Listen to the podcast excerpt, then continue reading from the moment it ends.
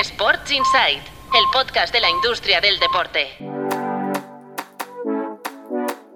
Muy buenos días, soy Álvaro Carretero. Saludamos por segundo día desde la antigua fábrica DAM en Barcelona en la segunda jornada de Pro Sportstech. Empezamos hoy con la venta de RPM Sports, que gestiona eventos como el Maratón de Barcelona, la Titan Desert o la marcha cicloturista La Musara. El grupo Odo ha adquirido la matriz que gestiona tanto RPM Sports como la agencia MKTG Spain.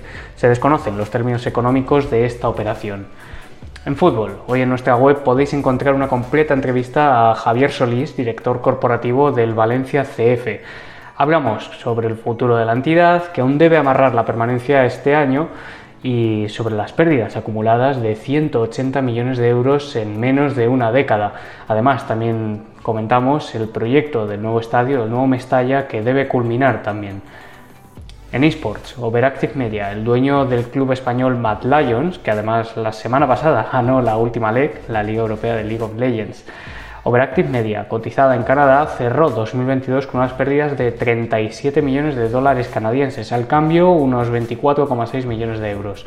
Además, estancó sus ingresos, un reflejo de lo que está ocurriendo y sobre todo de lo que está costando a las organizaciones de esports para encontrar vías de monetización y superar el techo de mercado y el techo de ingresos que tienen actualmente sin ingresos audiovisuales. Y cerramos hoy con más Sportstech, Hacemos una radiografía de los principales deportistas españoles que han invertido en startups y mapeamos dónde están sus inversiones, en qué empresas han colocado parte de su capital y cuáles son los sectores más atractivos o que más están captando su interés. Pau Gasol, su hermano Marc, Iker Casillas, la lista cada vez es más amplia y la podéis encontrar entera en el artículo que abre hoy nuestra página web en tu playbook.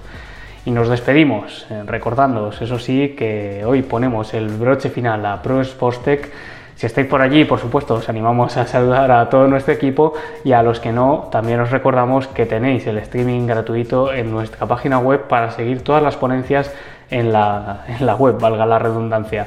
Mañana volvemos con más titulares. Gracias por escuchar. Sports Insight, el podcast de la industria del deporte.